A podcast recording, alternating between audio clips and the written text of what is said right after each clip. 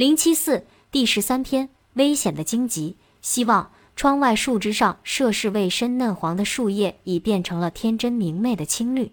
我和青子互相望着，感到这就是时间。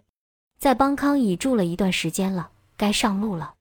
我们一直期待着司令给予帮助，派人护送我们到缅泰边境，重新开始一度中断的旅程。至今未能如愿，热望逐渐冷却，希望似有似无。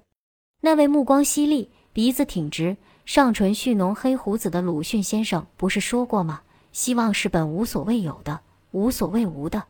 这正如地上的路，其实地上本没有路，走的人多了，也变成了路。是啊，路是靠自己走出来的呀。我们不想这样遥遥无期的等下去，决定争取主动出击。费尽心机打听司令的行踪，围追堵截，出其不意地出现在司令的面前，矫情甚至死乞白赖地恳求他答应我们的要求。司令对这些小女人似的纠缠表现得令人难以捉摸，温和诡谲的眼光，飘忽不定的微笑，若有所思的沉默，模棱两可的言辞，以攻为守的试探，真假难辨的关心。他曾许诺，只要我们把黄头发染黑，佤族发色黑亮，买筒裙。打扮成佤族，经他面试过关，就叫人护送我们，待我们发狠到街上发廊把头发染黑，换装去见司令。他又推诿过几天再说。他又说要了解佤邦不是一天两天，但我们此行不是专门研究佤邦的。你们在此好好安心的住着，等那边泰缅边境平静了再说吧。他罗列诸多困难，欲使我们打退堂鼓，对我们的要求不做明确答复，但又留点希望，如漆黑的房子留出几线光明的小天窗。我躺到杂乱的床上，裹着一件柔软的丝织衣服，闻着自己身上散发出的健康体魄逐渐衰败的气息，感到再不上路就要像棵失去养分的植物一样枯萎。我似乎听到崇山峻岭、森林、河流的呼吸已离我远去。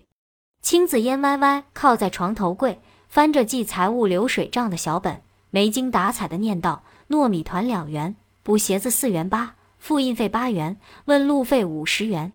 问路费？你忘了？寻找白塔那天，那个卖凉粉的女人。那天下午，我和青子为了寻找传闻中的一座神奇的白塔，没有向导在幽森的山谷里转了两个多小时，非但没有见到白塔。”反而连人影都见不到了，日影斜横，山草萧索。随着我遇见趔趄的脚步，腰间的瑞士军刀不安的摇晃，精疲力尽不说，还增添了恐惧。我们在山谷跌跌撞撞寻找出路，终于找到来时经过的两棵枝叶缠绵的大青树，当地人称情侣树。日色欲尽，树下岔开的两条路流泻黄昏沉沉暗色，绵延伸向蒙蒙的山林。我们胆怯了。当机立断，我们给了那个在大青树下准备收摊的卖凉粉的女人相当于二十五碗凉粉的钱，没有心情吃凉粉，况且凉粉上还爬满了黑黑的虫蚁，叫她引路。卖凉粉的妇女喜出望外，把钱掖到包头里，一路小跑带着我们抄近道。在逐渐变浓的夜色中，我们安全回到城里。可见金钱的力量不可小视。青子忧闷地按着计算器。计算着日渐减少的资金，唉声叹气。哎，在这小镇消耗金钱和时间真是无聊极了。看样子就是钱用光也走不了。目光移向窗外，低声说：“要不咱们回国吧，以后有机会再来。”一筹莫展，我心烦意乱。再看如泄气皮球的青子，恼怒顿生，赌气道：“把相机留下，你要回国就一人走吧，我可要走下去。”语气虽硬。泪水不争气的在眼窝打转，青子耳根腾地红了，小声分辨：“我知道咱俩一起出来就应完成了一起回去，只是，只是……”眼泪夺眶而出。哎，内部军心动摇是消食意志的毁药，我们是排除万难走下去，还是打道回府？我坚持认为生命与希望是并存的，虽然是渺茫的希望，但渺茫的希望也是希望。